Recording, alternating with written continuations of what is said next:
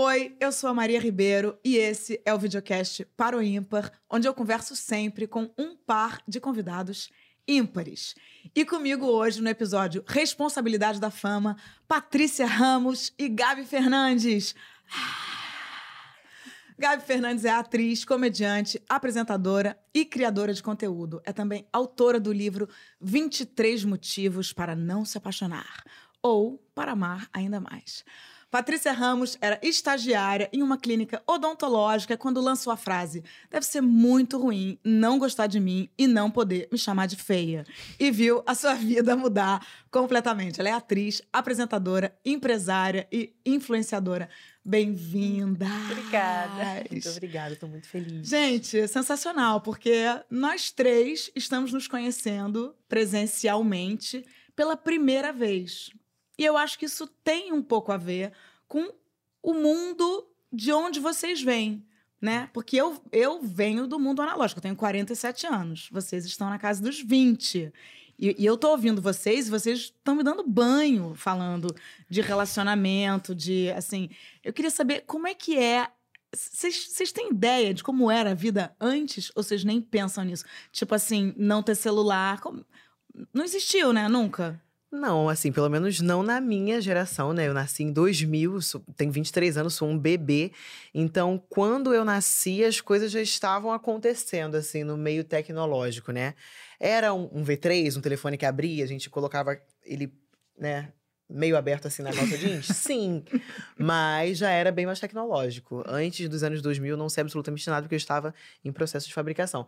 Mas eu entendo que realmente é muita informação, assim, eu imagino.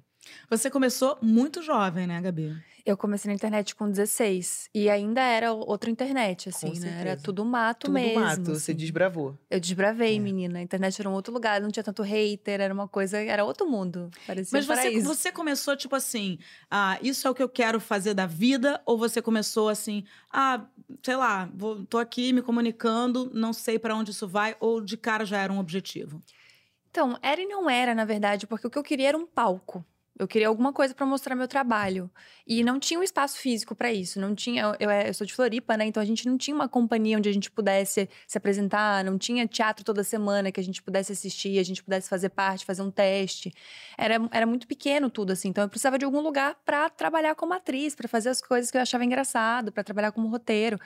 Então, trabalhar como roteirista. E aí eu e a Thalia, a gente gostava disso e a gente resolveu fazer gravar nossas conversas, assim, as coisas que a gente achava engraçado, que a gente passava a noite rindo de umas coisas muito X, assim, sabe? Tipo, ex-namorado, TPM, assunto da época, assim, de adolescente. E a gente postou e começou a dar certo, assim. Daí eh, descobriram a gente, né? O pessoal da de estúdio, o Rafa. E aí as coisas começaram a acontecer, assim. Mas foi meio que. Depois a gente foi entendendo que, ah, é um trabalho isso que a gente faz. Mas era muito, queremos mostrar o que fazemos. Gente, a coisa de você falar de palco, eu me lembro, quando eu fiz primeira comunhão, talvez tenha sido o primeiro momento onde eu falei assim. Gente, tá todo mundo olhando. Desde. talvez eu tenha. Talvez ali eu tenha falado assim, gente, talvez eu queira ser atriz. Eu Porque, também tive tipo, Você teve? Aham. Conta. Quando foi o momento tive. que você falou, cara, eu quero, eu quero que todo mundo olhe pra mim? Eu sempre fui muito comunicativa, sempre, sempre fui muito falante, muito hiperativa. Nunca tive a coisa da, ai, não, tô com vergonha. Era o meu sonho ser tímido. Eu achava chique. Ai, eu tô chique, ser né? tímida. Eu A achava- gente não é, né? Chegava, oi, tudo bem? Ah, oi, tudo bem? Isso nunca aconteceu comigo. Nunca, nunca, nunca. Minha mãe era chamada direto na escola.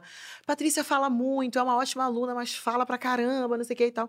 E eu cresci na igreja, né? Então, sempre que tinha as peças teatrais da igreja, eu sempre fazia parte. Eu amava todo mundo olhando, filmando com a Tech Pix, aquela coisa, eu adorava. Ali O eu que é tive Tech certeza. Pix? Desculpa. Uma a tia, câmera, a, tia, a primeira tiazinha, câmera a tiazinha ali de 47 pergunta, Que tá? todo mundo. A primeira câmera analógica, né? Era Foi. a primeira câmera analógica que os Não, pobres já era tiveram acesso. digital, era digital. Isso, digital. analo- Tudo bem, boa tarde. digital que os pobres tiveram acesso porque parcelava. Então, todo mundo na Amiga, igreja... você teve uma tinha- Tech Pix? Acho que você é a primeira pessoa que eu conheço que teve uma Tech Pix. Não, eu não Eu achava que era um tive. mito, assim. Eu não tive, mas os adultos da igreja Ah, entendi. tinha, né? Eu amava, porque eu via no comercial, eu chegava na igreja e tinha gente filmando com aquilo. E aí na igreja você acha que também foi um lugar, porque Foi. você falou assim, tô ali. Eu, eu fiz grupo de oração também, É. e era um momento onde eu falava assim, sabe? De uma criança me parou. eu, eu, tô- É, eu tive a certeza, palco, assim... acho, mesmo no parto, meu parto, parto, normal, tá? Tive dois partos normais. Negocinho que dói. Todo mundo olhando pra mim, fico feliz. É, a gente gosta de chamar atenção. E isso, pra mim, foi muito positivo, ao mesmo tempo, foi muito negativo, porque os meus primeiros haters foram assim, na igreja, quando eu chegava pra cantar, fazer o teatro e tal. Ai, go- muita mostrada, adora se mostrar. E eu falava, sim, Hater ao vivo. gosto sim. Quem não gosta, né? Chamar uma atençãozinha e tudo mais. Só quem é realmente O muito mundo tímido. se o divide meu caso. entre pessoas que dizem que são vaidosas, têm ego e tal, e as pessoas que mentem, que fingem que. Porque É. 100% das pessoas querem, de uma forma ou de É outra, não que todo mundo queira estar no palco, mas todo mundo quer ser olhado, né? Uhum. Todo mundo quer ser visto. Então talvez tenha rolado um pouquinho de inveja dessa galera Na que, igreja, né? que pecado. Mas deu tudo mas, certo agora. Mas não, mas, não, mas não é, gente? Inveja é pecado dos dez mandamentos? Eu já eu, eu confundo tudo. Nos dez mandamentos, não, não invejarás, não matarás. Tem inveja, não invejarás? É, é um pecado, Devia né? ter, Inveja né? é um Se não pecado, tem. É o pecado capital, né? Eu sou é zero religiosa, mas acho que sim, né? Bom, Não sei, Vamos- gente. Traz uma Bíblia aqui pra gente estar fazendo aqui a, a análise. Podemos fazer uma nova Bíblia também, porque eu acho que inveja deveria ser pecado. E eu não, vou quero, é. e eu quero dizer que eu peco às vezes. Não vou mentir pra vocês. Às vezes sinto inveja, tá, gente? É uma coisa que é da natureza humana. E, inclusive, acho que quando a gente admite, é o. me- ah, Tô, tô- tô fazendo a, a Gabi, que a Gabi é muito melhor de autoajuda do que eu. Ela tá me autoajudando. que eu, como diz minha amiga Belgueron, me auto-prejudico muito. Então, eu sou super a favor de autoajuda. Porque eu acho que se você tiver uma boa curadoria de autoajuda, cara, por que não? Vocês sentem às vezes que tem preconceito? Tipo, ai, não, é discurso de autoajuda? eu acho que sim. Eu acho que. Eu sempre parto do princípio de que a única coisa que eu sei bem no mundo é sobre mim mesma, assim. Eu não tenho nenhum assunto que eu domine mais do que a minha própria personalidade. Então eu sempre falo das coisas de um lugar que pra mim faz sentido. E eu sempre deixo isso muito claro. Toda vez que eu falo alguma coisa sobre autoestima, sobre medo, sobre insegurança, eu falo o que eu sinto. E é muito louco ver que as pessoas se identificam com isso também. Porque eu acho que no fundo a gente é meio que todo mundo igual, assim. A gente sente as mesmas piras. Porque eu ouvi vocês falando agora e fiquei pensando, nossa, eu também queria ser a mulher misteriosa quando eu era mais nova, sabe? Uhum. Eu não queria ser a pessoa que falava besteira, que falava palavrão, e que falava alto. Durante muito tempo eu fiquei negando, assim, porque eu queria ser puta, a pessoa que entende de poesia. E que, sabe, eu queria uma coisa assim tão finesse que eu nunca tive. E acho que quando eu passei a me entender melhor e, a, e perceber as coisas que eu tinha como qualidades, que eu sempre achei que eram coisas que eu tinha, e as outras pessoas tinham qualidades, sabe? Quando eu comecei a identificar isso, eu comecei a escrever sobre os meus medos, as minhas tretas, os meus problemas, as minhas piras. Que já repararam que a gente tem. A gente pensa umas coisas que a gente fica, cara, ninguém mais no mundo pensa isso, não é possível. Nossa, sim. Eu acho que é só eu que tô passando por isso, sabe? E de, de repente você fala e as pessoas ficam, caraca, eu também tava assim. Gente, a gente é muito parecido. Ninguém é alecrim dourado, cara. Isso é muito libertador. Não, ninguém, ninguém, nem a gente quer pessoas. É. Ah, Eu, eu não quero. Eu já, atualmente, assim, se eu, se eu começo a sair com boy, eu já chego lá, já falo assim os defeitos, entendeu? Já falo as minhas piores partes. Uhum. Pra, porque fala- é uma, é uma peneira maravilhosa, cara.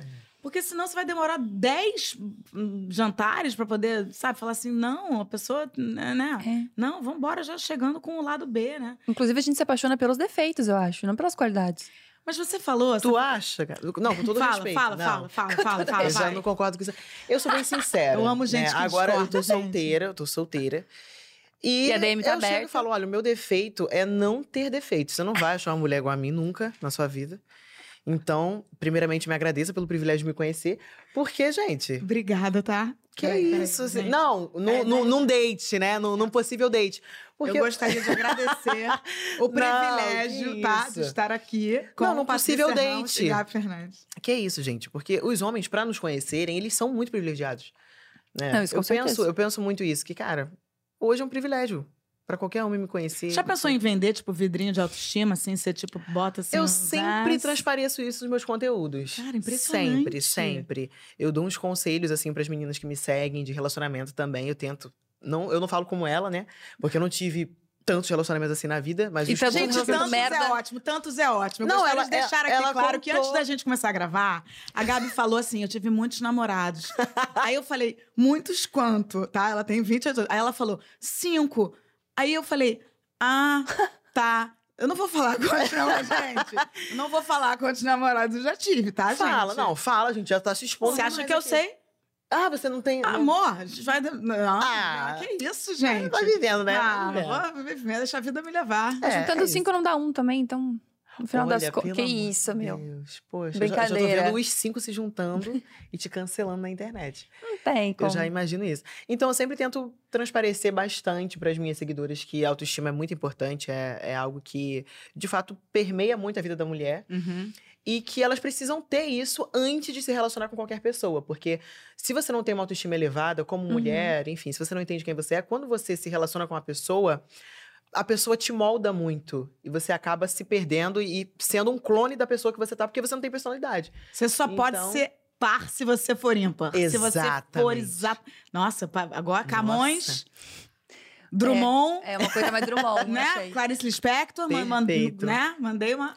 Mas é, é exatamente isso, tem toda a razão. Você precisa. E, e eu às vezes esqueço disso. E vocês duas têm. Vocês Uhum. falam muito disso. E, e é uma coisa que eu falo assim: caramba, Uhum. realmente. E a gente só pode ser quem a gente é. Não, existe, não, Uhum. não existem pessoas, duas pessoas iguais no mundo. Verdade. Então, assim, é, é uma Patrícia Ramos que sobreviveu ao. Eu estudei bastante a seu respeito. Ai, e eu gente. tô pegando. Tô pegando o endereço dessas meninas, dessas duas meninas que fizeram bullying com você na escola. Eu queria que você falasse um pouco sobre Ai, isso. gente. Porque você fala muito de autoestima, mas você tem uma história de bullying. Sim. E eu vou pegar, eu vou- descobrir endereço dessas meninas, entendeu? Pois é, vou mandar um é. presentinho pra elas, um livro péssimo, sei lá. Manda, manda, manda sim. Eu sofri muito bullying, e não só o bullying, como o racismo também, na escola, em todo o meu ensino fundamental. E essas duas meninas, elas me perseguiam muito, muito, muito. Eu estudei com elas na mesma turma quatro anos seguidos, então foram quatro anos de sofrimento.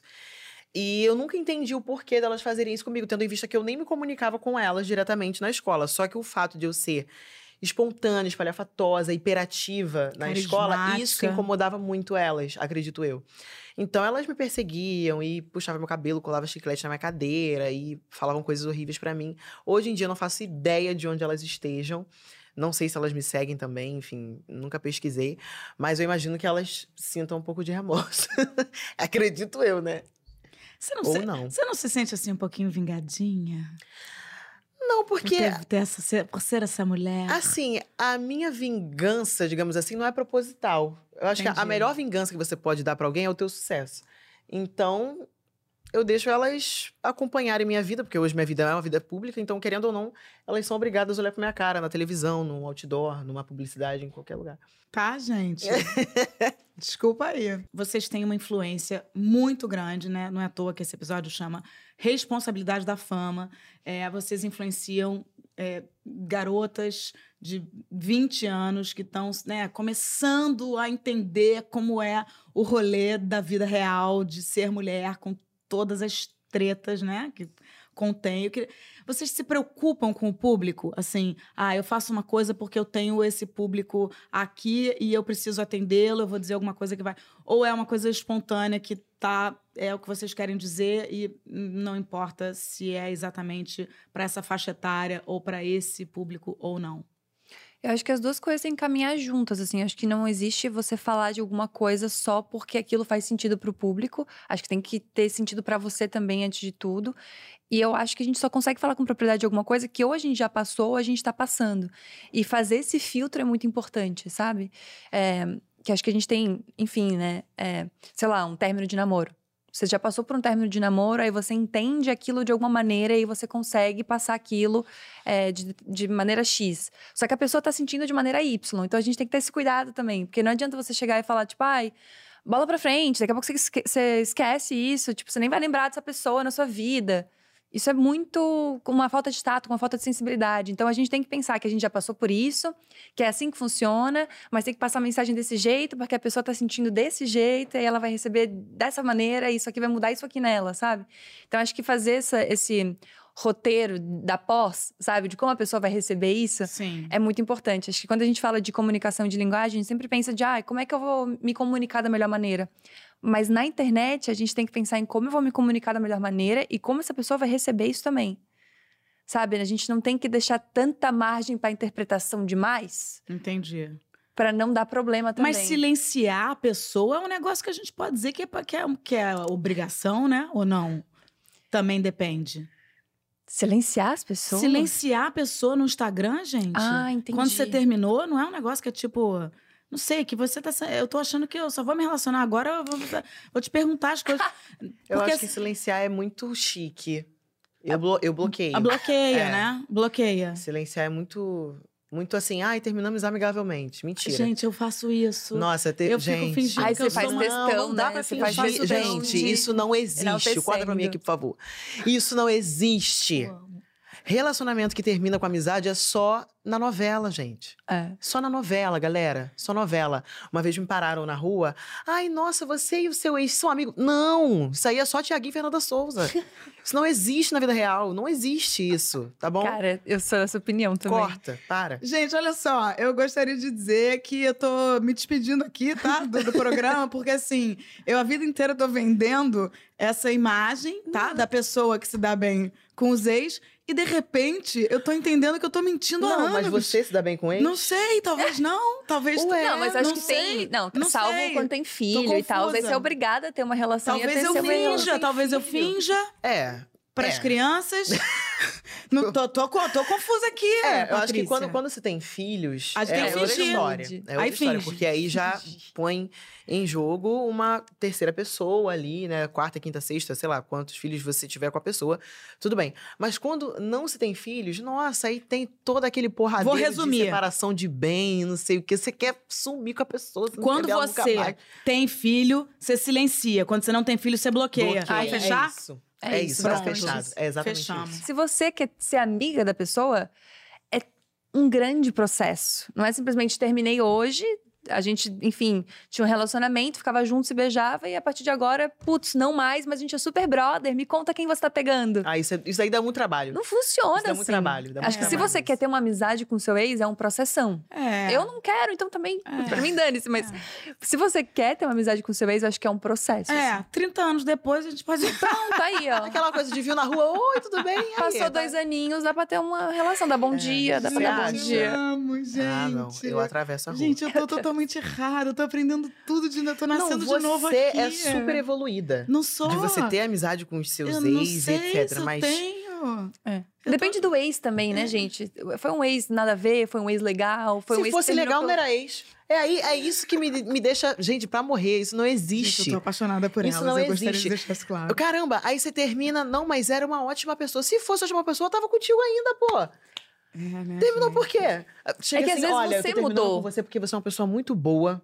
Mas não tem Tá. rolê de você mudar? Tipo assim, você não quer mais aquilo ali pra você. E não é que a pessoa E se seja você não quer mais, é porque é uma coisa merda. ruim. Se fosse boa, tu, queria. Ai, não sei. Teve, teve Como assim? situações que eu, assim, eu, eu Gente, já sou, tô suando meu sovaco aqui. Eu sou amiga de um ex só. O Telzinho, do- beijo, dos, Telzinho. Dos cinco, o Tel. É, Tel, o Tel. Theo, super legal. E foi muito no processo de, tipo, eu namorava com ele quando eu tinha 23 aninhos de idade. Uhum. E aí, muita coisa acontecendo na minha vida, e trabalho, e viagem. De repente, aquela relação só não fazia mais sentido pra mim. E não é porque, nossa, você é um lixo, não quero mais você na minha existência. É só porque, cara, eu quero viajar, eu quero ganhar dinheiro, eu quero morar fora, eu quero fazer um monte de coisa que não comporta o teu namoro. Não, não cabe o teu namoro. Eu quero ficar com outras pessoas, eu quero ser Ou seja, e ele não ficou com raiva de tu? Não, e é meu amigo até hoje. Ah, então ele é super evoluído. Deus abençoe. É Forte isso, abraço, Tel, Telzinho. Deus beijo, abençoe beijo, você. beijo. Um beijo pra ele, maravilhoso. Beijo pra você. Mas você falou uma coisa importante agora. Quero viajar, quero ganhar dinheiro, quero não sei o quê. Eu, uma, eu em, um, em um- relacionamento meu anterior, é, eu tive um relacionamento que, quando eu tava fazendo muitas coisas legais, tipo, cara, eu escrevia no jornal, é, eu tava fazendo saia justa, fazendo tá, lá. E aí um- um- a pessoa na época falava assim, cara, eu acho que você não tá dando atenção direito, pra, né? Pra, é, acho que você não tá muito presente. Nossa, isso é horrível. E eu ficava assim, caraca, eu não tô presente, eu não tô. E sendo que eu sempre fui aquela equilibrando prato, aquela coisa já antiga, né? Assim.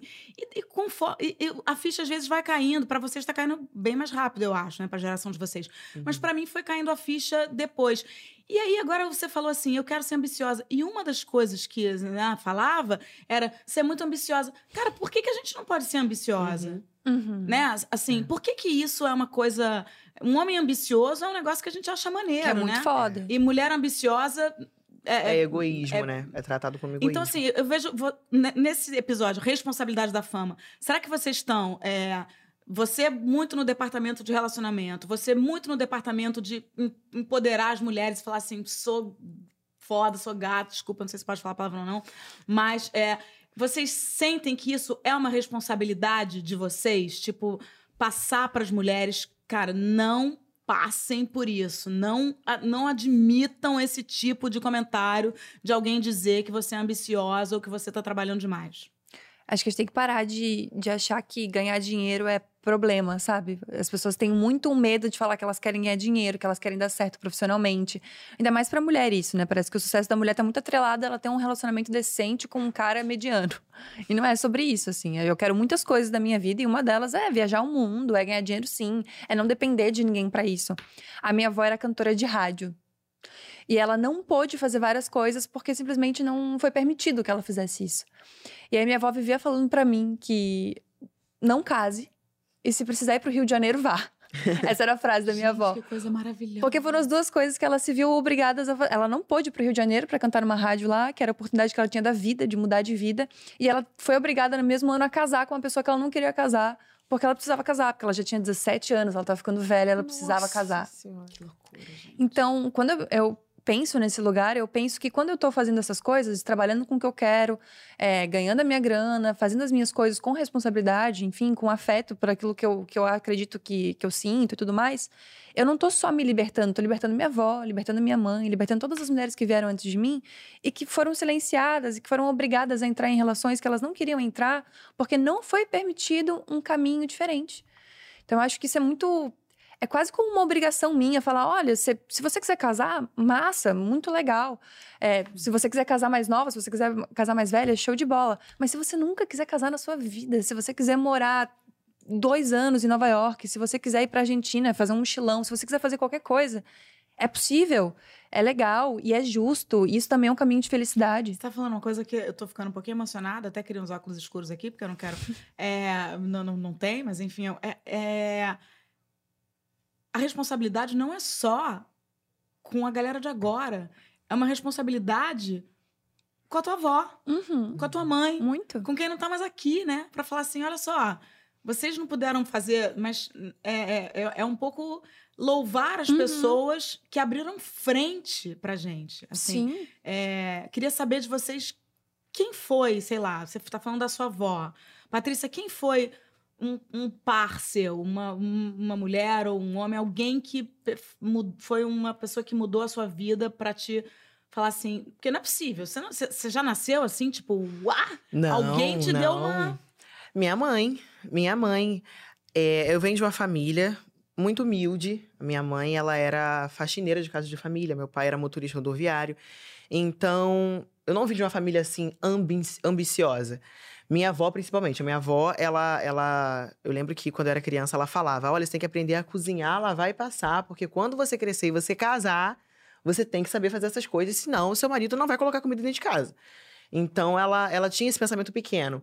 E de todos os irmãos da minha mãe, irmãos e irmãs, todos tiveram essa criação. E a minha mãe foi a única que saiu dessa bolha. Eu lembro que ela sempre me conta essa história, que ela trabalhava em casa de família, na Barra da Tijuca, ela pegou todo o salário dela, comprou a máquina de costura e começou a costurar. E a manequim dela era eu. Ela colocava as roupas em mim, mandava pra igreja, e eu ia pra igreja desfilando com a roupa que ela fazia pra mim.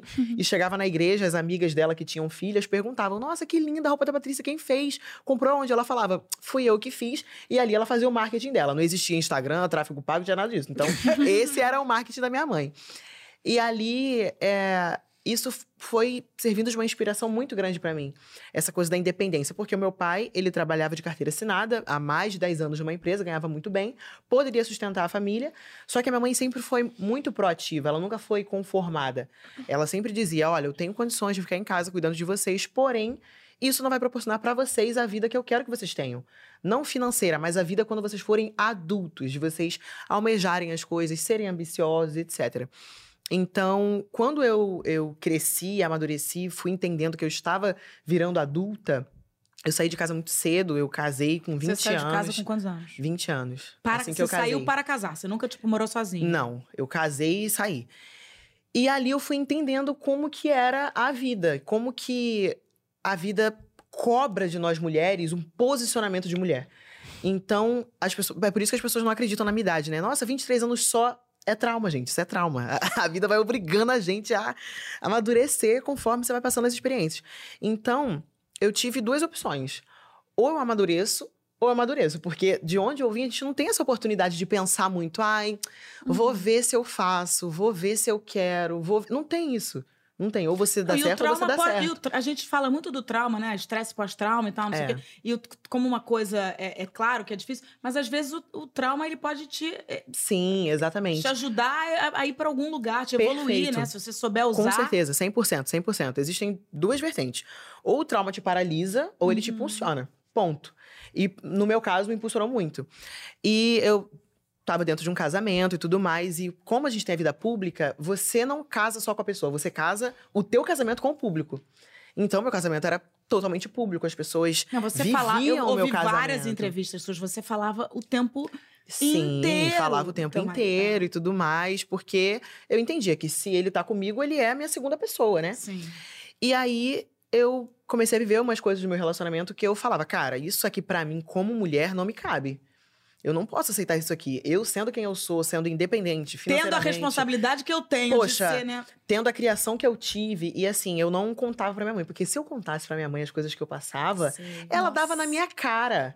E eu falava assim: não, eu preciso passar por isso sozinha, porque eu preciso amadurecer, aprender e evoluir como mulher independente. Eu não quero pedir conselho pra minha mãe pra nada, porque eu saí de casa pra ser independente. Uhum. Então eu não posso ficar lá, ai, mãe, me ajuda nisso aqui. Não. Isso é uma, algo que eu tinha como Pode verdade. ser que eu fique pedindo conselhos pra vocês Não, daqui pra frente, isso, tá? Só pelo amor de Deus, não, jamais. Não. Então, eu comecei a querer me separar, comecei a viver umas coisas que eu tava vendo que não tava me cabendo mais, tava me fazendo mal, tava me diminuindo como mulher, como profissional, como pessoa, como tudo. E aí eu comecei a querer me separar. Só que não foi assim, ai, quero me separar. Uma semana depois, divorciei. Não. Eu quis me separar e um ano, quase um ano e meio depois, que eu tive a coragem de, de fato, bater o martelo e me separar. O meu Caraca. processo de separação demorou mais de um ano. E quando eu decidi me separar, eu fui na casa dos meus pais e contei pra minha mãe. E ela ficou assim: por que você não me contou antes? Porque eu podia te ajudar. Eu falei: não, mãe, se você me contasse, eu iria pegar um atalho do meu processo de amadurecimento. E eu não quero pegar atalho, eu quero viver tudo que eu tenho pra viver, eu quero sangrar ao máximo pra quando eu chegar no Você meu trouxe ponto a final, identidade pra eu ver se você tem 23 anos? Trouxe, tá, trouxe. Tá bom, depois eu quero gostar Beleza. tá? Pra quando eu chegar no meu estágio final, falar: não, eu tô aqui, cheguei no meu ponto final, mas eu tentei, eu sangrei, eu quase morri, mas tô viva e aprendi. Ponto. E aí ela me entendeu, e, e é isso que eu sempre tento passar nos meus conteúdos, cara. Se você tá na dúvida, poxa, eu permaneço nesse relacionamento, eu fico, não fico, fica. Fica até você ter certeza, até você ser 100% convicta daquilo que você quer. É melhor você ter certeza do que você se separar na dúvida e ficar assim, caramba, e se eu tivesse ficado com a pessoa? Será que ele não poderia mudar? Será que eu não não poderia me acostumar com esse defeito aqui? Será que isso realmente me fazia mal? Tenha certeza. Tenha Uhum. certeza. Deixa Deixa o tempo passar e te dizer se é não isso sei que se você eu realmente quer. antes. Às vezes eu acho que eu podia ter, assim, É. evitado uns anos de. Eu também acho que eu poderia ter evitado, mas se eu tivesse evitado, eu não teria aprendido. Entendi. Então, é, é isso que eu vejo. O relacionamento, não só o conjugal, amizades também. Eu encerrei muitos ciclos da minha vida com amizades também, porque as pessoas não acompanhavam. Não me acompanhavam. Enquanto eu tava em escala crescendo, a pessoa ficava, ih, mas tá. Tá muito, tá demais, hein? Você não precisa fazer isso. Voltamos para a sua fra para a Você não- frase que mudou a não. sua vida. Tá demais. Voltamos tá para a frase que mudou a sua vida. É, exato. É muito difícil a Não gente gostar de mim, ter... não poder me chamar de feia. Gente, é, não, não, mas repete, repete, repete, por favor. É, deve ser muito ruim não gostar de mim, não poder me chamar de feia. De feia não pode me chamar, de antipática também não. Antissocial também não. Ai, gente, eu faço amizade onde eu vou. Gente. Então, Não, e é, gente- é muito mais fácil. né, não- é- é, ficou combinado que, ai, amigo que é amigo tá no perrengue. Mas não é, cara. Amigo Não. que é amigo é tipo assim: você tá bombando? Vamos Nossa, lá é. comemorar junto, sabe? Eu fico feliz pela tua felicidade. Sim, sim. sabe? Mas eu acredito que essas amizades que me colocavam pra baixo foram os meus maiores fãs. Porque se eles enxergavam em mim uma possibilidade de crescimento ao ponto deles ficarem, ah, não, vai não. Não faz isso não. É porque eles sabiam que ia dar certo. Percebiam o potencial. Então, com certeza, com certeza. Então eu tinha essa percepção. Eu falava, cara, se eles estão falando pra eu não fazer, é porque eles sabem que vai dar certo. Então eu vou Caraca. fazer. Gente, eu já cheguei em momentos de relacionamento. eu vou passar pra você, porque agora relacionamento, amor, você não tá entendendo. Eu vou, vou te alugar. É, foram totalmente. cinco, né? Foram Vou te cinco, alugar muito. esses cinco fases aí. aí. cinco Mas eu já, eu já, já, já estive em situações que eu, eu perguntava uma coisa pro, pro Zé, Zé, meu parceiro, e o que ele falava, eu falava, vou fazer o contrário. Nossa. Porque eu sabia que o que ele estava me dizendo era o oposto do que eu Caramba. deveria fazer para Uhum. ir bem numa situação. Que triste, né, Nossa. gente? É triste. É, e você falou isso da ambição, e eu ouvia muito isso. Nossa, porque você é ambiciosa, sua mãe é ambiciosa, que não sei o que. Eu ficava, graças a Deus, no off. Mas ainda bem. No off é muito bom. No off é muito bom. É. Gabi, você, a gente, um pouquinho antes de começar a gravar, eu perguntei se você era casada e você falou: não, Deus me livre. Ou não, graças a Deus. Desenvolva essa frase, parceira. Justifique sua resposta. Cara, eu acho que, assim, temos um pouco de trauma, temos um pouco de consciência. Acho que temos um pouco de, de trauma, porque meu pai morreu quando eu era muito, muito nova, eu tinha três anos de idade. Então eu fui criada por uma família muito de mulheres, assim, as minhas referências são muito femininas. Eu sempre brinco, assim, que eu demorei anos de análise pra entender que quando eu queria que um problema fosse resolvido, eu passava por uma mulher, entendeu?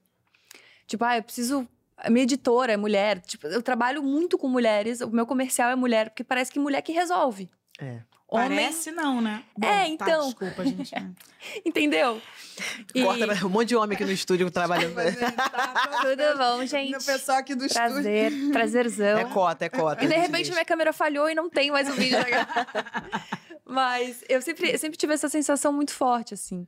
E eu tenho um irmão, inclusive, que é maravilhoso e tal, mas ele também é um. Sabe o hétero que deu certo, assim? Porque ele é sensível, ele é fofo, ele é um paizão, ele é Ele tá legal. solteiro? Tô brincando. ele é, tipo, muito maneiro. Então, as minhas referências. Tem oito no Brasil, ele, ele é. É, exato. Então, assim, eu sempre fui criado com muitas mulheres e mulheres que resolviam, e mulheres que faziam o rolê acontecer, assim. Então, eu sempre tive muita dificuldade de lidar com homem no geral, assim. Eu tenho até uma dificuldade que você falou de, ah, passei por isso sozinho e tal. Eu fico pensando, cara, é a história da minha vida, porque eu tenho dificuldade de ser cuidada, sabe? Uhum. Eu sou sempre a pessoa que resolve. Tipo, eu, Sim, eu eu vi a minha mãe resolvendo, trabalhando em três empregos ao mesmo tempo, cuidando de dois filhos e fazendo o corre acontecer e trabalha final de semana. Então parece que é, qualquer problema que a gente tem é pouco. Uhum. Eu não vou ficar, tipo, pedindo ajuda pra pra qualquer coisa. Então eu vou resolver sozinha. E, e às vezes acontecem coisas do tipo, chegou esses dias o contrato do meu apartamento novo e eu tava numa correria de gravação e tal, e pra quem que eu mando isso? Aí eu comecei a chorar no meio da sala e pensei, cara, eu queria ter um pai pra entregar e falar, tipo, resolve. Sabe essa coisa de às vezes querer pedir ajuda e nem conseguir pedir ajuda? Tipo, chegou no, no nível extremo, assim. Então eu acho que é uma dificuldade pra mim pensar em confiar tanto em alguém a ponto de dividir uma casa, dividir uma obrigação, ter planos pra daqui a 10 anos, sabe? Filho nunca, então, na tua cabeça. Cara, então, acho que se for um filho que, tipo assim, ah, eu vou assumir os BO também, sabe? Uhum. Entende? Que, tipo, tem gente que é mãe sola. Minha mãe cuidou do meu irmão e de mim sozinha. Então, isso pra mim é menos estranho do que casar. Mentira. Não é uma loucura? Gente, eu tô com medo. É muito doido, porque eu, se- eu fico pensando, cara, eu, eu acho que, não agora, né, obviamente, que eu não consigo cuidar nem de mim, mas eu fico pensando, eu conseguiria Você- cuidar do desculpa, ser humano. Você consegue cuidar Ah, de você. você consegue. Você consegue Obrigada. cuidar de você. Mas eu fico pensando, pô, eu acho que eu pô, daria conta de cuidar, sabe? Tipo, de um, de um ser humano, assim. Mas eu fico pensando, imagina eu ter que compartilhar minha vida inteira com, com alguém e fazer planos com essa pessoa que pode acordar amanhã e decidir que ela não quer mais nada comigo. E aí, como é que vai ser isso? Então, ter essa relação de confiança com o homem, pra mim, é muito complexo.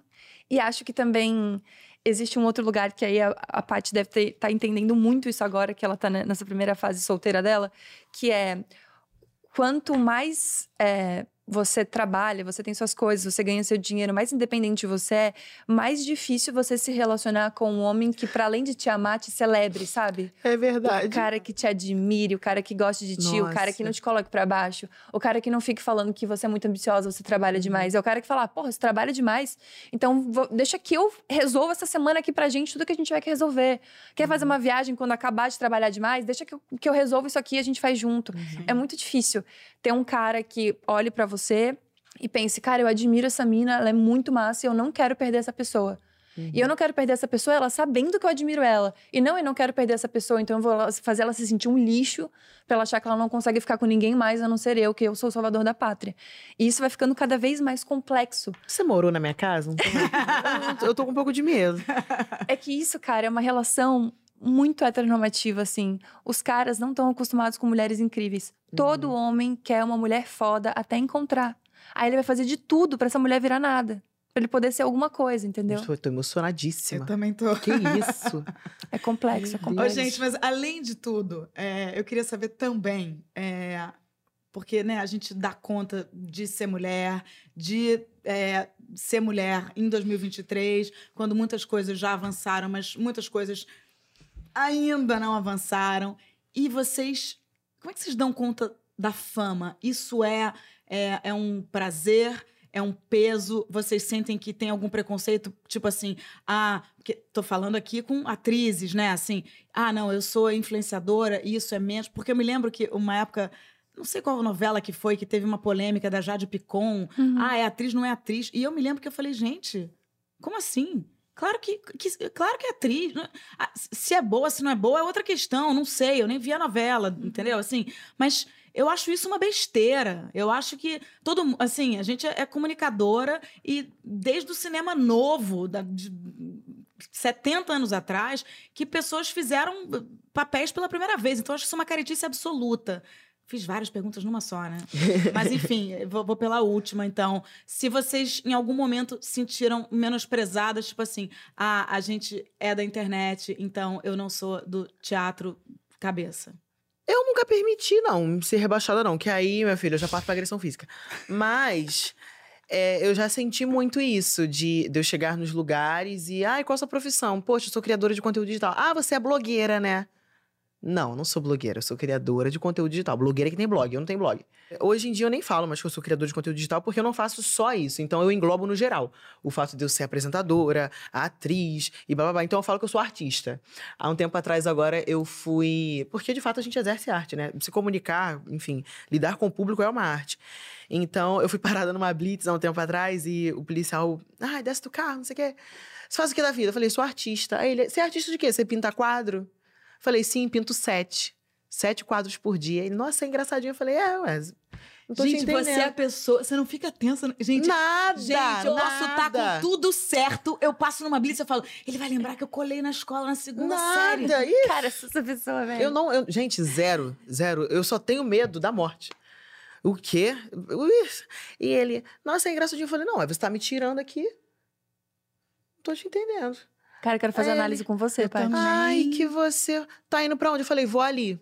Ali aonde? Ali, tem meu direito de ir e vir. Tô exercendo. Tá vindo de onde? Da minha casa.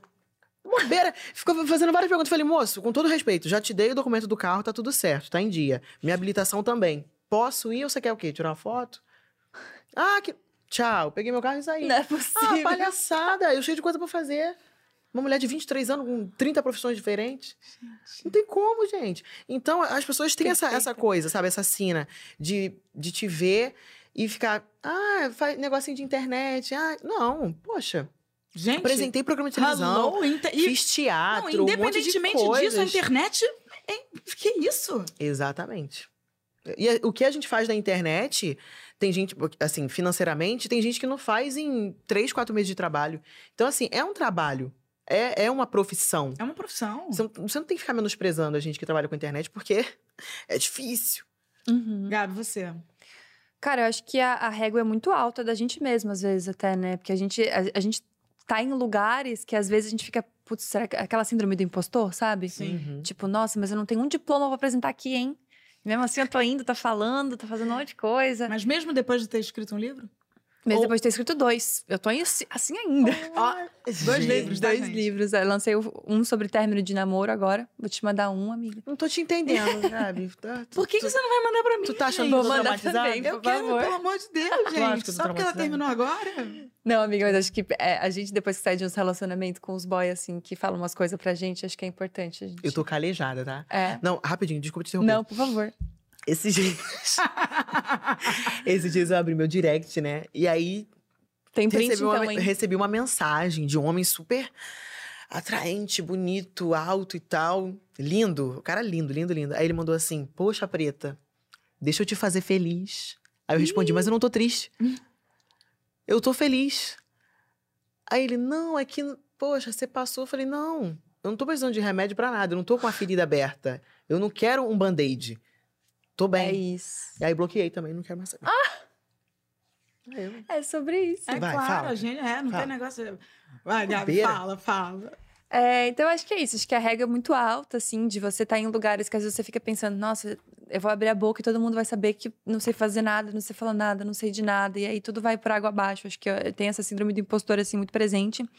Mas eu acho que a internet, ela dá duas possibilidades muito interessantes. A primeira delas é que todos nós somos pequenas emissoras de nós mesmos. Então a gente roteiriza, a gente edita, a gente grava, a gente pode fazer o que quiser e aquilo faz muito sentido pra gente, pode fazer sentido para outra pessoa. Então acho que tem que respeitar já por esse momento. Segundo, que é, em termos de publicidade, ele é muito mais assertivo, muito mais interessante do que várias outras mídias, entendeu? Sim. Porque você está falando para um nicho específico, você está comprando não só um espaço, mas está comprando uma opinião também de alguém. É uma, uma, uma opinião que, em tese, né, é para ter uma credibilidade sobre aquilo. É tudo que é pessoal, é mais. Né? Até, até quando a gente vai Exato, estudar cara. história. Se eu vou estudar a história, sei lá, do Brasil, eu quero saber, entendeu? Do Dom Pedro, da Marquesa. A gente quer uma fofoquinha, uma a gente fofoquinha. quer- eu quero- eu é- quero a partir de uma coisa pessoal. Exato. As relações humanas são as coisas que mais vendem no final das contas, né? Então a gente tem um poder muito grande na nossa mão, assim, que tem que ser usado com responsabilidade, inclusive. Então eu acho que demorei para entender o poder da internet, o poder de estar ali falando aquilo que eu penso, mas acho que agora mais do que nunca tá muito segmentado já também, sabe? Que existe isso, que é uma profissão, que tem um entendimento. Eu acho também que existia muito Cara, como qualquer profissão nova, na real, né? A gente não tem um teto, a gente não tem. Porque todas as coisas que. é, você não pode valorar o produto de uma pessoa, porque é muito subjetivo É, muito subjetivo. do porquê que ela pode cobrar aquilo. Porque não é só número, não é só visualização, é o que ela representa, o que ela diz, o É nicho que tua ela vida tá. inteira, é um pouco. é, Eu, eu tenho a sensação de que a gente faz, porque eu, eu tô fazendo essa pergunta, porque no fundo, às vezes eu falo assim: caramba, eu sou atriz. Será que eu sou menos atriz porque eu também sou comunicadora? Porque eu Sim. também sou jornalista? Às vezes eu fico assim, ai, será que eu tinha que ser mais discreta para que as pessoas acreditassem mais nos meus personagens? Mas eu gosto de me comunicar. Ah, eu e também eu faço também isso. sou atriz. E por que, que não Ai. pode tudo? Mas sabia que isso é um problema de geração também? Porque a gente viu os nossos pais, ou os nossos avós, todo mundo, a ter um trabalho que eles eram especialistas em alguma coisa. Eles Sim. eram bons nisso. A minha mãe é cozinheira e confeiteira e ela faz isso perfeitamente. Então eu, eu cresci com a ideia de que eu vou ser uma coisa e eu vou ter que ser muito boa nessa é tipo coisa. teste vocacional, escolhe um, vai pra sempre. Vai pra sempre aquilo. E aí, de repente, a gente tem várias opções e a gente gosta de todas elas igualmente. Eu não posso escolher entre fazer podcast, entre apresentar e ser atriz e falar na internet. Tipo, Não dá pra escolher uma coisa só. E aí eu tenho a sensação de que, ah, então quer dizer que eu faço tudo mal feito? É Por isso que eu Nossa. faço tudo. Você tá falando de mim, obrigada. Cara, todo mundo sente isso quando a gente. Ainda mais. De novo, assim, é impossível não fazer o recorte do machismo. Porque parece que se um homem faz tudo, é como ele dá conta. Nossa. Aí, se uma mulher faz tudo, ela não é focada. Aham, faz tudo mal feito. Faz tudo mal feito, ela faz tudo meio mais ou menos, só pra dizer que fez. Quando na verdade não, tipo, somos boas em tudo que, que a gente faz e ainda assim a gente consegue dar conta de tudo ao mesmo tempo, sabe? Então, enfim, acho que são, são processos que a gente vai entendendo, assim, com o tempo, sabe? De que não precisa escolher uma coisa só, você pode ser bom em várias coisas, ou pode ser ruim em alguma delas e pode fazer também, que é sobre isso, sabe? Mas quando você lançou o livro, eu me lembro que a Fernanda Young, é, que era uma grande amiga minha e que é uma das minhas maiores referências de vida, né? Quando, é, é um, é um par que eu carregarei para sempre. Tem, tem até uma- um bordadinho dela ali, porque ela dá uma sortezinha no cenário. É, mas a Fernanda Young reclamava muito é, que ela não era valorizada como escritora porque ela gostava de botar batom vermelho, de Uhum. posar pelada e não sei o quê, e que, e que as pessoas tendem a, a compartimentar. Ah, não, a autora tem que ter um figurino X e um comportamento X. E a mulher que posa pelada e quer botar um batom com um cabelo lá, é, é então, assim, é, quando você lançou o teu primeiro livro, que agora já sei que são dois, você falou assim, cara, agora eu tô me sentindo um pouquinho mais. Ou não, você não tinha essa. é, Você não, não achou que aquilo era um lugar que você seria mais respeitada por estar na literatura? Pra você não tinha hierarquia? Cara, eu acho que foram dois processos diferentes do primeiro e do segundo livro, assim. Eu fico, eu sempre falo que o primeiro livro eu não terminei, eu abandonei, né? Porque chegou um determinado momento que eu falei assim, cara, eu- assim, por mim eu mudaria tudo, mas amanhã eu sei que eu vou mudar tudo de novo e depois de amanhã eu sei que eu vou mudar tudo mais uma vez. Mas então eu é preciso a vida largar de- isso É agora. a vida, da- a vida, a vida de quem escreve livro. Fala o título de novo, por favor. Porque, eu vou te, eu vou te dar o microfone aqui pra você. Porque o título, gente, é muito maravilhoso. Do primeiro ou do segundo? Do Do primeiro. primeiro. 23 motivos para não se apaixonar ou para amar ainda mais. Ah, é fofa, é Você Você fofa. trouxe ele aí? É um título muito bom, Você cara. trouxe. Gente. Então, e aí eu acho que o primeiro livro eu tava com muito medo, assim, porque é esse lugar do não se acreditar nada, né? Tipo, não me acredito, tipo, ah, você é atriz, ah, eu sou, eu faço os personagens, né? Ah, mas você escreve meia dúzia de coisa, é, né? A gente fica meio pedindo desculpa, né? Cara, se por ser mais de uma coisa, muito. né? Nossa, É. e a gente trata o nosso trabalho como se fosse um grande hobby, sabe? Tipo, ah, eu faço os vídeos, eu. É. Porra, dando trabalho. Dá um trabalho do cara. Como assim, sabe? Daí, enfim, daí eu, eu meio que ouvi muitas opiniões, assim, sabe? O que a editora falava, eu pensava, nossa, é verdade. Não, mas então corrige aqui em tal. Então tinha, tem um monte de próclise, um monte de mesóclise, que eu penso, nossa, não, eu, não- eu não uso isso, mas tá, mas é o correto. Vamos fazer o correto, assim. Então eu acho que eu, eu lancei com muito orgulho, do tipo, "Uh, superei, mas ao mesmo tempo com muito medo daquilo, sabe? Das pessoas olharem e pensarem, minha filha, essa altura do campeonato. Eu lancei com 24, eu acho, 23. Com 23, falando de amor. Essas horas do campeonato viveu nada. Que isso, tá louca? Pensei muito que ia acontecer isso. Aí agora, com uns 28, que eu lancei o meu segundo livro, O Fim para Onde Vão os Finais Felizes, que é sobre término de Peraí, relacionamento. peraí. Repete de novo o nome do segundo? Fim, para Onde Vão os Finais Felizes. Gente, você é muito boa de título. Fim. Para onde vão os finais felizes, Gabi? Cara, eu também não sei, escrevi um livro todinho sobre esse, não, não, E não tem resposta. não tem resposta. Uhum. E eu lembro que quando eu tava escrevendo esse, eu pensei, cara, isso aqui pode não fazer sentido pra mais ninguém no mundo, mas é exatamente o que eu tô sentindo agora. E assim, tem coisas que eu nem concordo mais no livro hoje, sabe? E eu, fa- eu tinha acabado de terminar um relacionamento, então eu. Durante todas as fases do meu término, aquela fase que você tá na bosta, a fase que você começa a ficar com raiva, a fase que você vai começando a achar graça, a fase que você entende do livramento, todas as fases que você vai entendendo, eu escrevi textos. Então tem textos muito melodramáticos, tem, tem textos meio engraçados já, tem textos meio analíticos mesmo sobre o processo que eu tava vivendo. Você faz análise. Faço análise.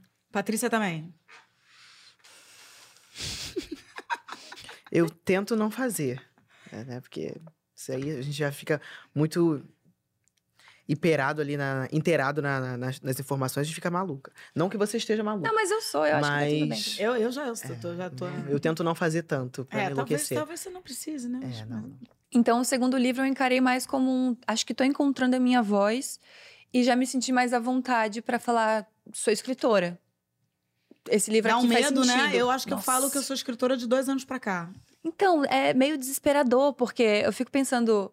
Quando eu lancei o primeiro livro, eu pensava, quando eu tiver meu segundo livro, acho que eu vou estar mais. pff, Vou me sentir escritora. Aí agora que eu lancei o segundo, eu penso, o dia que eu estiver na Academia Brasileira de Letras. Sabe, tipo assim, você sempre vai aumentando o negócio de um jeito. Que daqui a pouco é, bom, se eu tiver um prêmio Jabuti, eu acho que eu vou me considerar. Entende? Você sempre vai aumentando a sua régua, assim. Então, acho que. Cara, eu sou. Tem uma frase de uma tia minha maravilhosa que é: Eu queria voltar no passado. Ela me contou isso uma vez, um dia na casa dela, assim. Enfim, minha tia é maravilhosa. Ela falou: Eu queria voltar no passado e dar um abraço no, no meu eu de antes, porque agora eu admiro tanto ela. Porque ela era muito. E eu me achava feia, me achava burra, me achava um monte de coisa que hoje em dia eu penso: Nossa, eu só era uma menina. E aí eu fico pensando, cara, quando eu tiver os meus 60, eu vou olhar pra mim com os meus 28 e pensar: Nossa, essa menina fez muita coisa. Sabe? Com o que tinha. Então, como é que eu não vou ter orgulho de mim hoje também? Vou demorar tudo isso pra olhar pra trás e pensar, nossa, eu era uma boa pessoa? Então, sou escritora.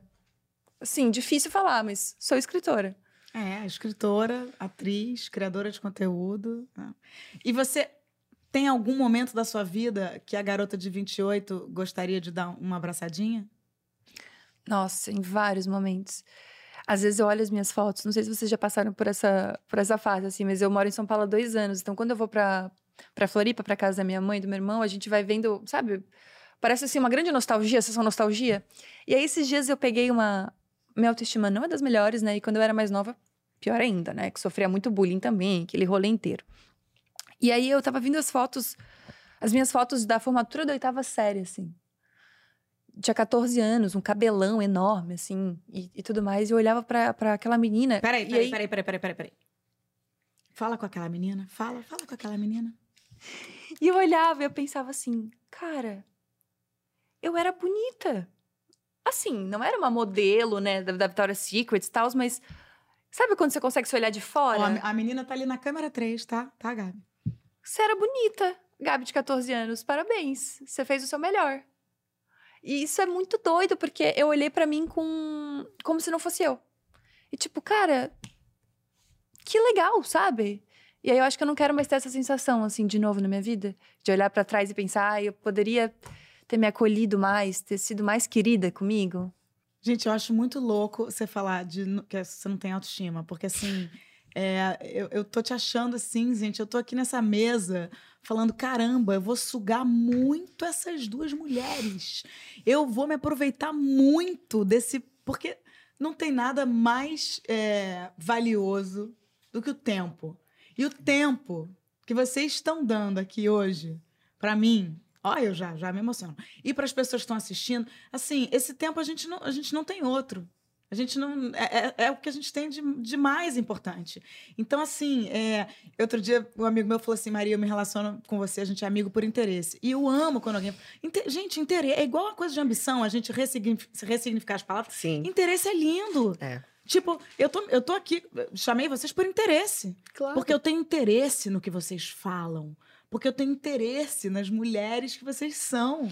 E, cara, isso assim, a gente pode falar, só pode falar do que a gente passa. E o que a gente passa vai que ajuda uma galera. Porque é o que você falou. Todo mundo é muito parecido, né? A gente passa por desilusões amorosas, a gente se separa, a gente...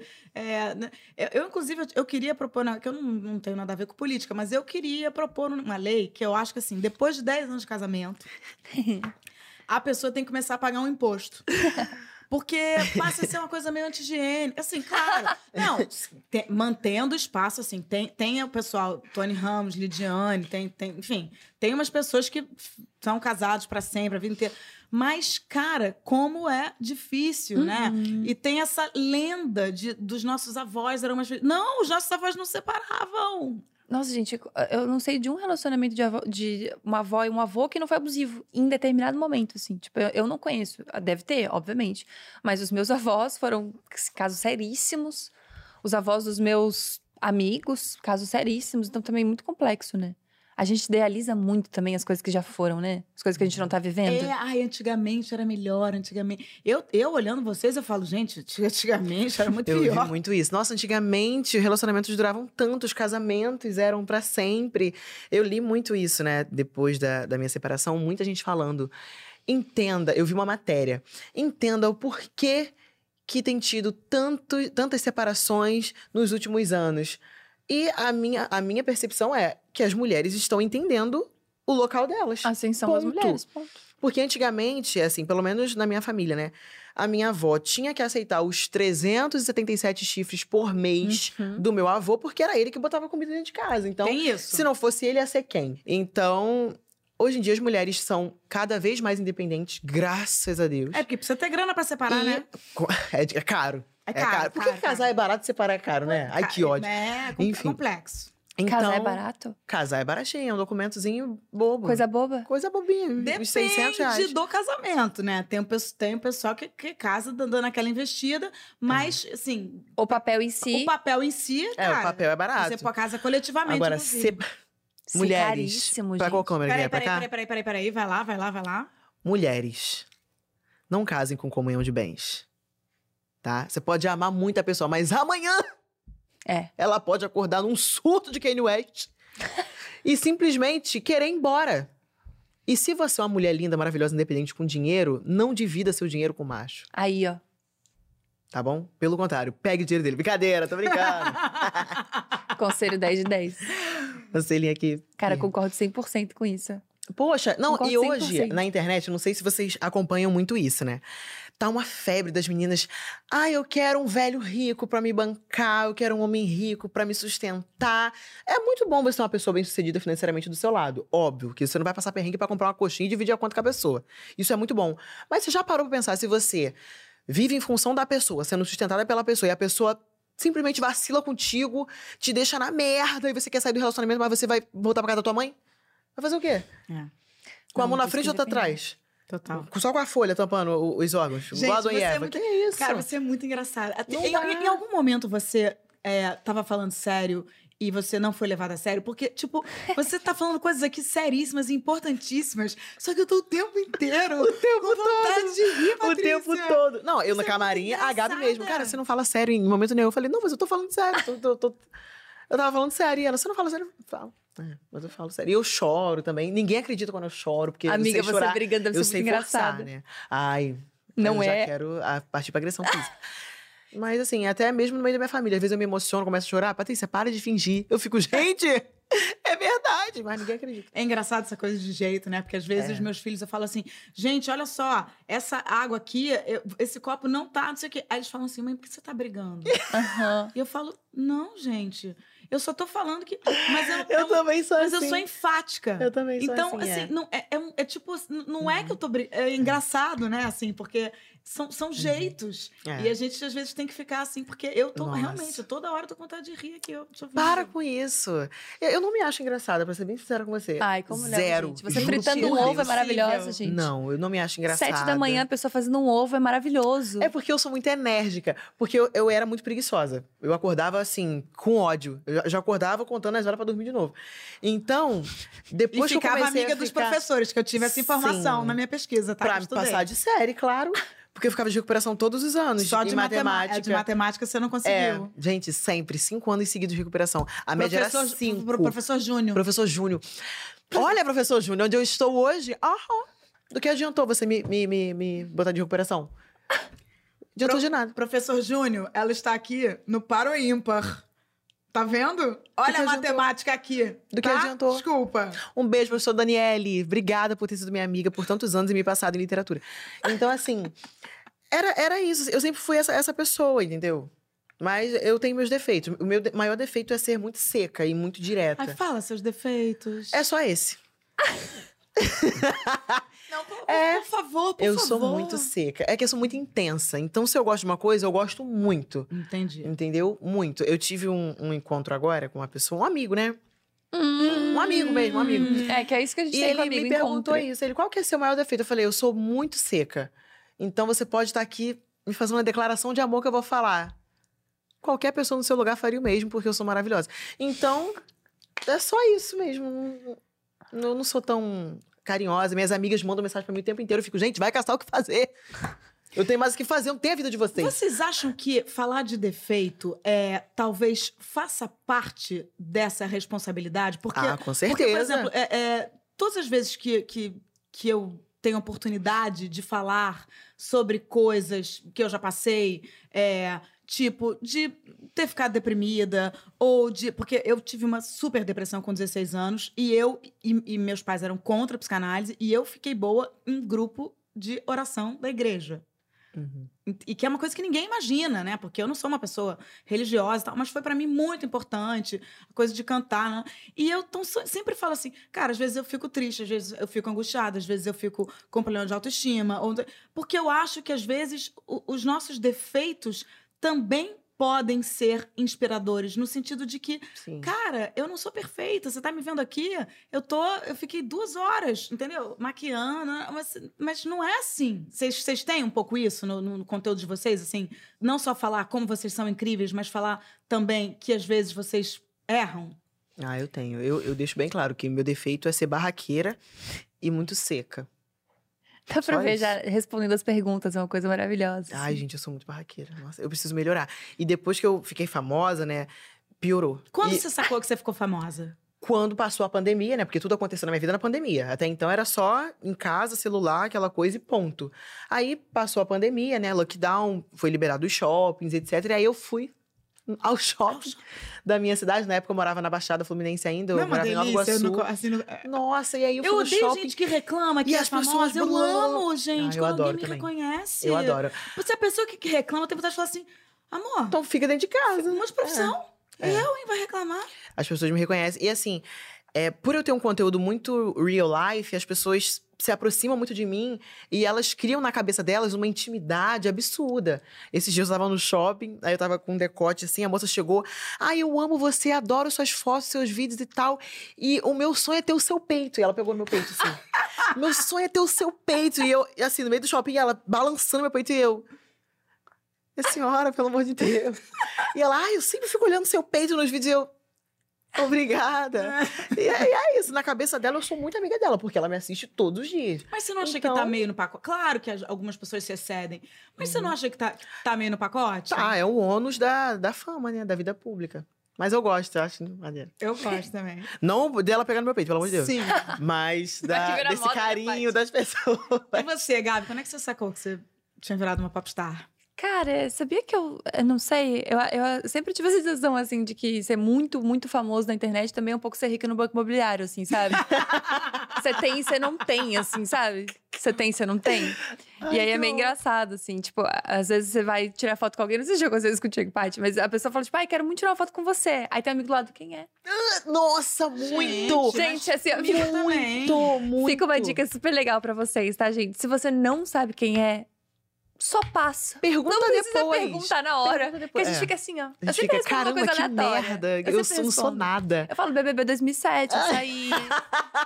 Você eu era, inventa, você eu inventa, invento, você eu era? Piquita, eu invento Ai, nome, eu invento qualquer coisa. Eu, era- não, eu era gente, Paquita da. Gabizinha Piquita, eu falava eu falo qualquer coisa, assim. Aí a pessoa fica tipo, ah, tá. E depois a outra pessoa explica sobre Nossa, isso. acontece muito. As pessoas me confundem muito, né? Que Sabe que a te galera... conhece, mas às vezes não sabe da onde. É. Tirou, tirou do contexto, né? Esses dias eu tava no aeroporto e aí veio três idosas tirar foto comigo. Eu falei, cara, não é possível que essas senhoras me, me assistam na internet, assim.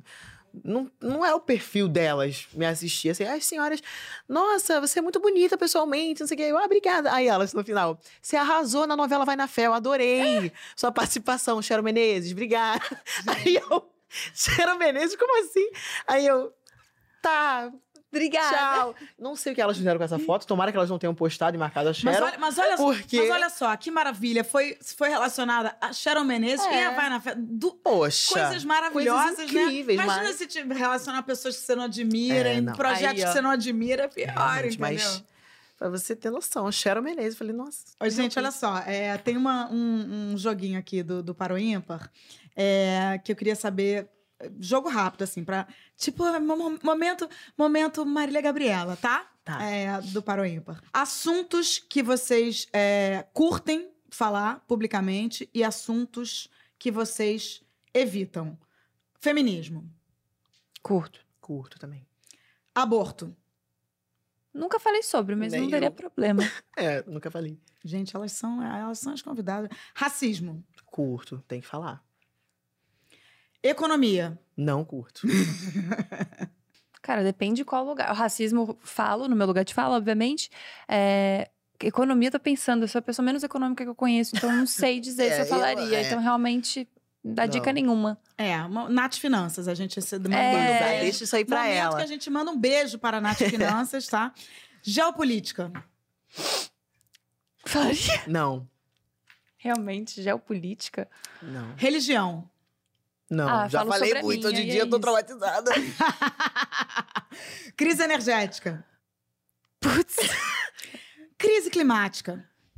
Ah, a gente dá os pitacos de sustentabilidade quando dá, assim, né? Mas assim, eu, eu falo muito aquilo que eu você sei. sabe falar. Exata. E que o Entendeu? público gosta, assim, que acha então, que é você o nosso pensa. perfil, entendi. né? Você tipo, pensa nisso, né, Eu também. penso, às Nas vezes eu publis também, falar né? Nas publis. Com certeza. Tipo, não vou, não vou me posicionar tanto aqui, porque uh, às vezes também tem isso. Não, né? não é nem isso. Eu falo o que eu quero, mas. E se a marca quiser me contratar, nem. Se não quiser, aí é- quem tá perdendo é ela. Mas eu, eu penso assim: eu vou falar o que eu quero, o que eu acho interessante, o que eu acho que a galera quer ouvir. Ponto. É que eu Não acho que o vou- problema da internet é as pessoas que estão querendo falar sobre tudo mesmo, sabe? Ah, tipo, surgiu um não. negócio. Gente, tudólogo. É isso. Cara, esses dias eu vi Não. uma pessoa que, tipo, não sabe nada da história do mundo e ela falando sobre a guerra da Ucrânia. E eu, tipo, moça, mas aí tirou informação da onde? Gente, e fazer negócio de dia D? Eu fico desesperada. Dia da gestante, dia do copo, dia do microfone de podcast, Então. dia do biombo, dia do porta-retrato, dia da caneca. sei. E aí as pessoas. Eu fico assim, gente, eu vou. eh, tem dia de tudo, gente? Que isso? É isso. E eu não, eu não falo de, de, de nada de nenhuma polêmica, assim, sabe? Uhum. Tipo, ai, tal pessoa falou tal coisa. Por que, que eu vou falar que tal É, pessoa as pessoas querem falou nosso tal posicionamento coisa? pra tudo. Há, um tempo atrás, tudo teve um, um casal que se separou e tal, e eu sou super fã da mulher. Que era desse casal. Patrícia, você não vai se posicionar sobre o relacionamento da fulana Olha e tal que terminou. Eu falei, gente, vamos posicionar.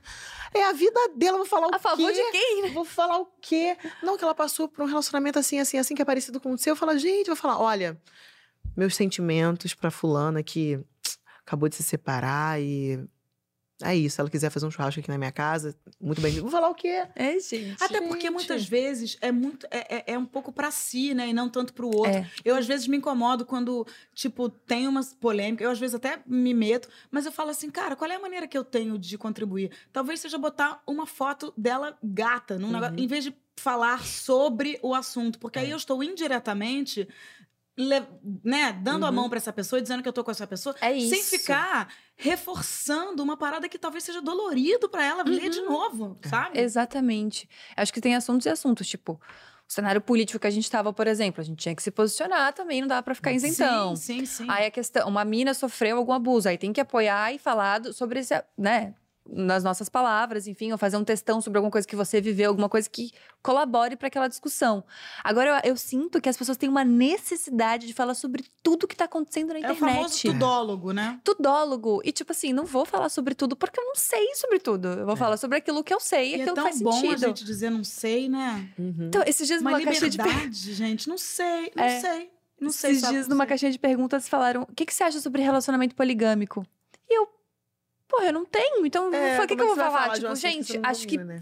super legal. Gente, não acho super legal. É tipo, se faz sentido pra você, faça. Se não faz sentido, não faça. Sabe umas coisas assim? É, Não dá pra gente ter opinião sobre eu tudo. também não sei muito falar de relacionamento poligâmico. Mas eu me sinto nada. menos. Vocês não se sentem. Às vezes tem umas coisas que estão muito na moda e que você fala, você fala assim: caraca, como é que eu não. Sou muito antiquada, eu sou né? muito- Nossa.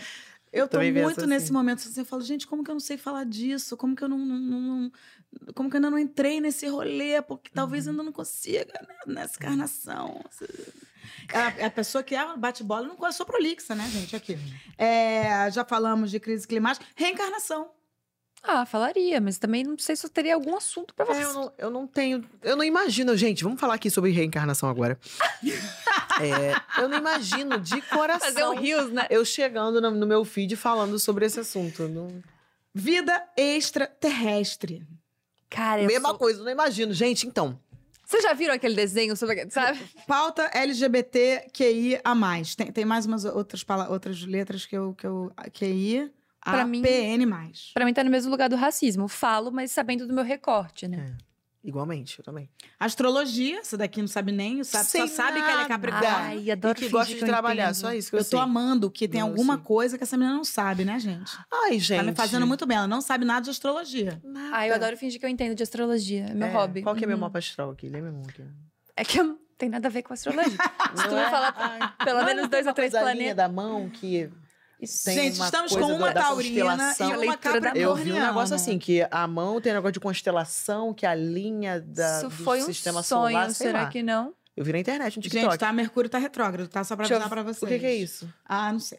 Bri- brigas de casais famosos. Brigas de casais famosos. Zero, caso de não família, se não. metem, não se metem. Não. Drogas. Ah, uma coisa ou outra. Silêncio. Vida sexual alheia. Vida sexual alheia. Vida sexual alheia. Não falo também não. Não. Vida sexual de vocês mesmas. Vida Ai, sexual também não de gosto, vocês. não. Acho Ai, que é dá até uma depressão, gente. Ai. Obrigatoriedade do pimentão no molho à campanha. O que, que vocês acham? Não, tira isso, pelo amor de Deus. Não, Cara, que pode. molho a campanha pra mim já me pega. É vinagrete, né? Que fala, não? Aqui no Rio é molho É, que campanha. tem molho à campanha. é. Tá.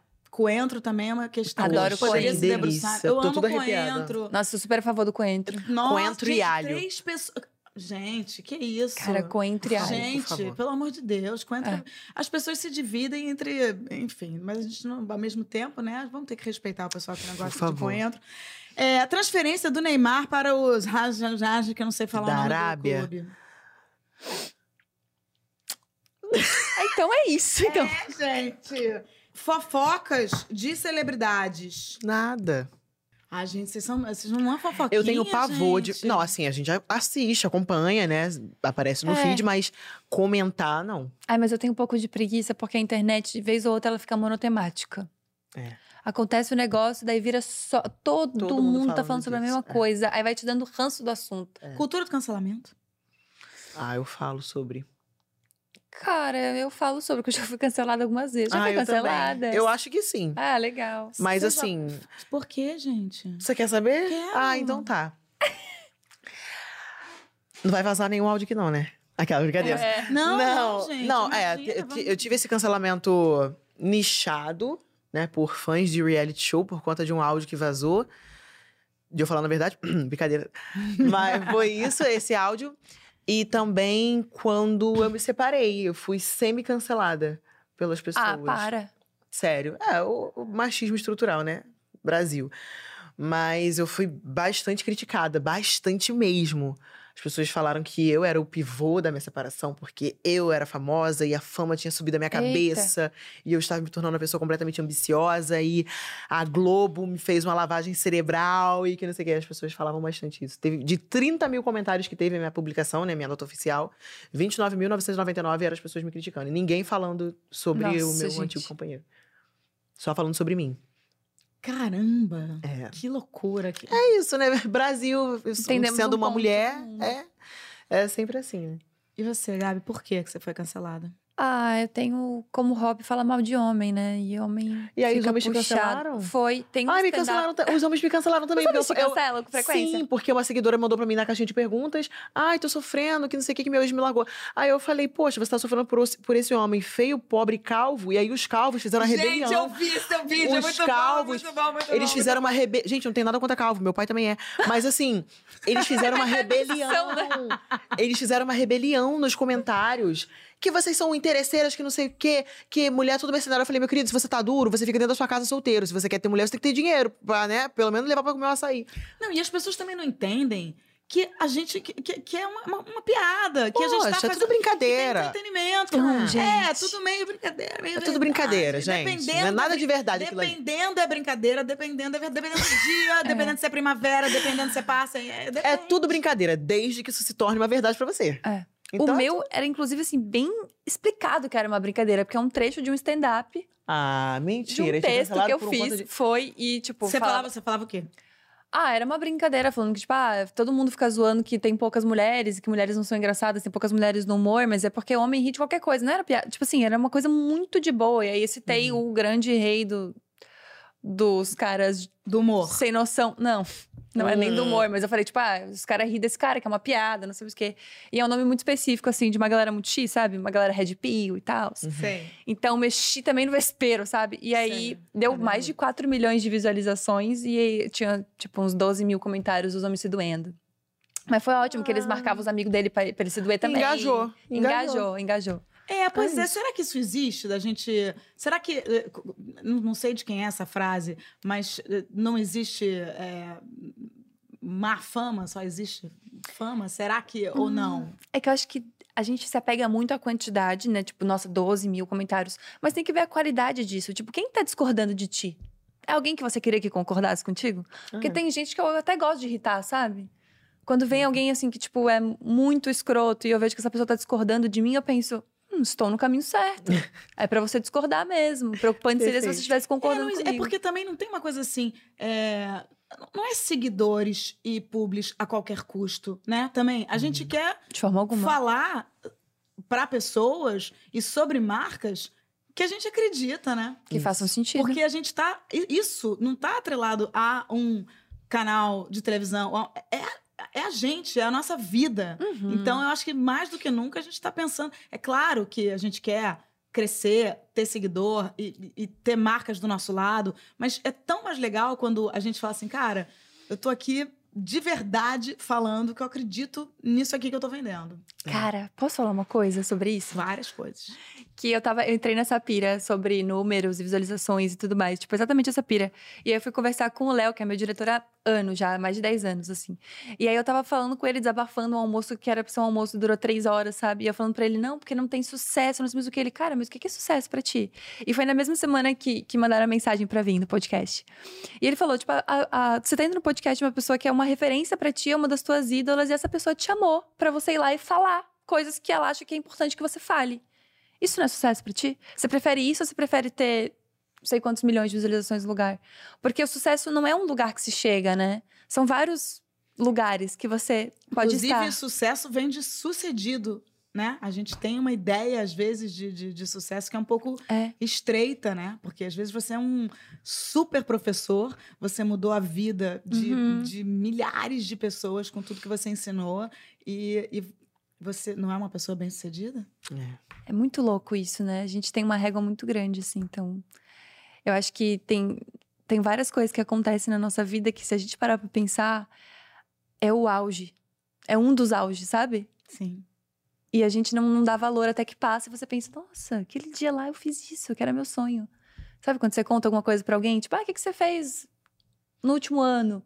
E aí você Uhum. conta várias paradas e pensa, nossa, caraca, eu fiz tudo É. isso. Verdade, verdade. Isso acontece muito comigo, assim, de vez em quando dá um, dá um pane, assim, na minha cabeça, quando me perguntam, ai, qual que é seu sonho? Aí eu fico assim, é, hoje eu já mudei a realidade da minha família, eu com 23 anos já mudei a realidade da minha família, conquistei as minhas coisas, minha independência, meu trabalho tá em ascensão, ascensão. Hum. Meu sonho é continuar viva para continuar desfrutando daquilo que eu tô plantando e colhendo. É isso. Porque tem muita gente que idealiza sonho como bem material, né? Ah, meu sonho é ter uma Uhum. casa, meu sonho é fazer a viagem tal, meu sonho é ter o carro tal. Não, meu sonho é continuar viva e com saúde para continuar trabalhando e fazendo aquilo que eu amo. Ponto. Sim. É só isso. Vocês mim. ficam, em algum momento, vocês criam muito conteúdo, né? Assim, e às vezes eu fico com a sensação, e eu também, né? Muito menos que vocês, mas eu fico assim, muito querendo me comunicar e fico querendo postar alguma coisa todo dia e tal. E às vezes eu falo, caramba, eu, eu preciso de silêncio, eu preciso de solidão e de silêncio para voltar e saber o que eu, que eu quero dizer, o que, que né, é, é, vocês se permitem isso? E direto. Ai, têm- Sério? até um cansaço. Nossa, às vezes me dá uma, um surto, assim. E eu fico uma semana sem postar e as pessoas fazendo protesto no meu direct. Cadê você? Como você se sente no direito de você sumir desse jeito e deixar a gente aqui? Eu sinto como se eu fosse mãe, como se todos eles fossem amamentados por mim ainda. E as Você se pessoas permite cobram. Ficar uma semana fora. Me permito Patrícia. muita coisa. O quê? Quando não tem trabalho? Nossa, fico muito. É porque as pessoas, elas. Você quer ser minha coach? Eu quero. Ai, gente. Na parceria, no arroba. é porque assim, Na permuta. na permuta, tudo no arroba. Cara, no arroba é Porque, bom. assim, é, pelo menos no meu nicho, né? Que eu que trabalho muito com entretenimento, conteúdo de humor, né? Assim, segundo as pessoas, elas pedem muito vídeo, assim, vídeo matinal, por exemplo, porque eu acordo muito animada. Então eu coloco lá a caixa de som. Você acorda e sei- animada? Muita coisa. Eu acordo muito animada. E se eu acordar depois das oito, parece que meu dia não rende. Eu sempre acordo muito cedo. Então eu fico no relógio contando até dar 8 horas pra eu poder ligar o som e meus vizinhos não reclamarem de chegar a multa no meu prédio. E aí, deu 8 horas, eu vou lá, pego minha caixa de som e começo. E dança daqui, dança de lá, tomo meu pré-treino, vou pra academia, faço as minhas coisas. E aí eu posto isso, as pessoas ficam, cara, se não tiver o seu vídeo diário, o meu dia não acontece. Eu preciso do seu vídeo, eu preciso do seu bom dia, eu preciso ver a cara da Zoe. Senão. E aí, quando eu sumo, elas ficam em abstinência, igual droga. As pessoas ficam me cobrando. E eu sinto essa responsabilidade, sabe? Aí, meu máximo é ficar uma semana fora. Entendi. Porque Passar de uma semana, eles já fala, vão atrás eu de tô- mim. é, eu tô- eu Vai na minha casa. Eu, é, é, és responsável pelas pessoas que você cativa, né? então, Isso, é isso. o velho pequeno príncipe. Uhum. Você. Gabi? Cara, eu também me permito, porque eu acho que os roteiros, os textos, todas as coisas que a gente faz, os vídeos de humor, qualquer coisa, eles são. Eles acontecem na pausa, no meio do caminho, sabe? Tipo, você não tem uma grande ideia dentro de um escritório fechado. Você tem uma grande ideia andando no parque vendo uma coisa que você não tinha visto. Ou você tem uma grande ideia lavando a louça na sua casa e ouvindo uma música. São nesses momentos que você tem grandes ideias. E aí o nosso, pauta- o nosso trabalho é muito pautado em viver experiências, tirar coisas dessas experiências e aí transmitir essa experiência, sabe, para as pessoas. Então a gente é, precisa viver coisas, né? A gente precisa viver coisas diferentes, precisa ir para lugares diferentes, precisa ficar coisas- sem fazer nada. E, e às vezes coisas comuns também, né? Coisas Porque a gente comuns. vai. assim, Fica assim, às vezes, com um esquema de pessoas que ajudam a gente, parceiros, tal, não sei o que, que é super importante. Mas às vezes você precisa dar aquele telefonema para cancelar algum serviço que você vai ficar ouvindo aquela E musiquinha. aí 10 você tem um, um minutos. insight. Isso é muito louco. E eu nem falo, tipo, ah, nossa, eu preciso hoje pular de paraquedas e amanhã viajar pra Rússia pra ter uma grande ideia. Não, é tipo, ah, vou tomar um vinho com um amigo meu que terminou um relacionamento. E aí ele vai lá e fala várias paradas pra mim que eu fico, uou, eu nunca tinha ouvido isso dessa maneira. Ou então, às vezes, meus, meus amigos são muito bons nisso, assim, eles soltam umas frases que eu penso, mano, isso dá um, isso dá um roteiro. O meu bloco de notas é cheio de pequenas frases dos meus amigos que eles dão no meio do nada, assim. Você já pensou que não são só seus amigos? É o teu, a tua capacidade de escuta e de olhar? É, com certeza. Que eu já tava me sentindo. Eu, se eu fosse teu amigo, eu me sentiria super usada. eu cobraria direitos autorais. Eu cobraria. Eu cobraria. Pior é que tu já falou umas três coisas no camarim que eu anotei. Gente, eu amo! Eu vou atrás dos meus direitos, tá? Eu vou falar que é uma Eu pessoa que é uma pessoa que é anônima. Eu vou falar que é uma pessoa que é anônima. Muda uma, uma- uma- um verbo, muda. É a. Cíntia, ela é anônima.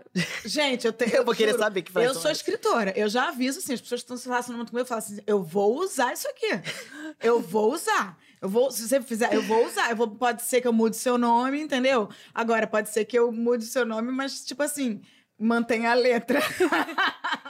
É, os meus, os meus amigos gostam, eles publicam, ele. Mas assim, vou- vai ser o teu vai ser anônimo. A Cíntia. Não, eu quero saber qual que é. A frase. Quais são as frases, depois você me mostra. Tá, eu falo. Gente, é, eu, eu ficaria aqui horas com elas. É, é, é uma alegria imensa. Eu tô, tô assim, né? Tô, tô, tô assim, essa pessoa emocionada. Mas a gente está falando tanto é, de, de feminismo e às vezes fica parecendo que feminismo é um negócio, ah, é uma bandeira com umas pessoas sérias.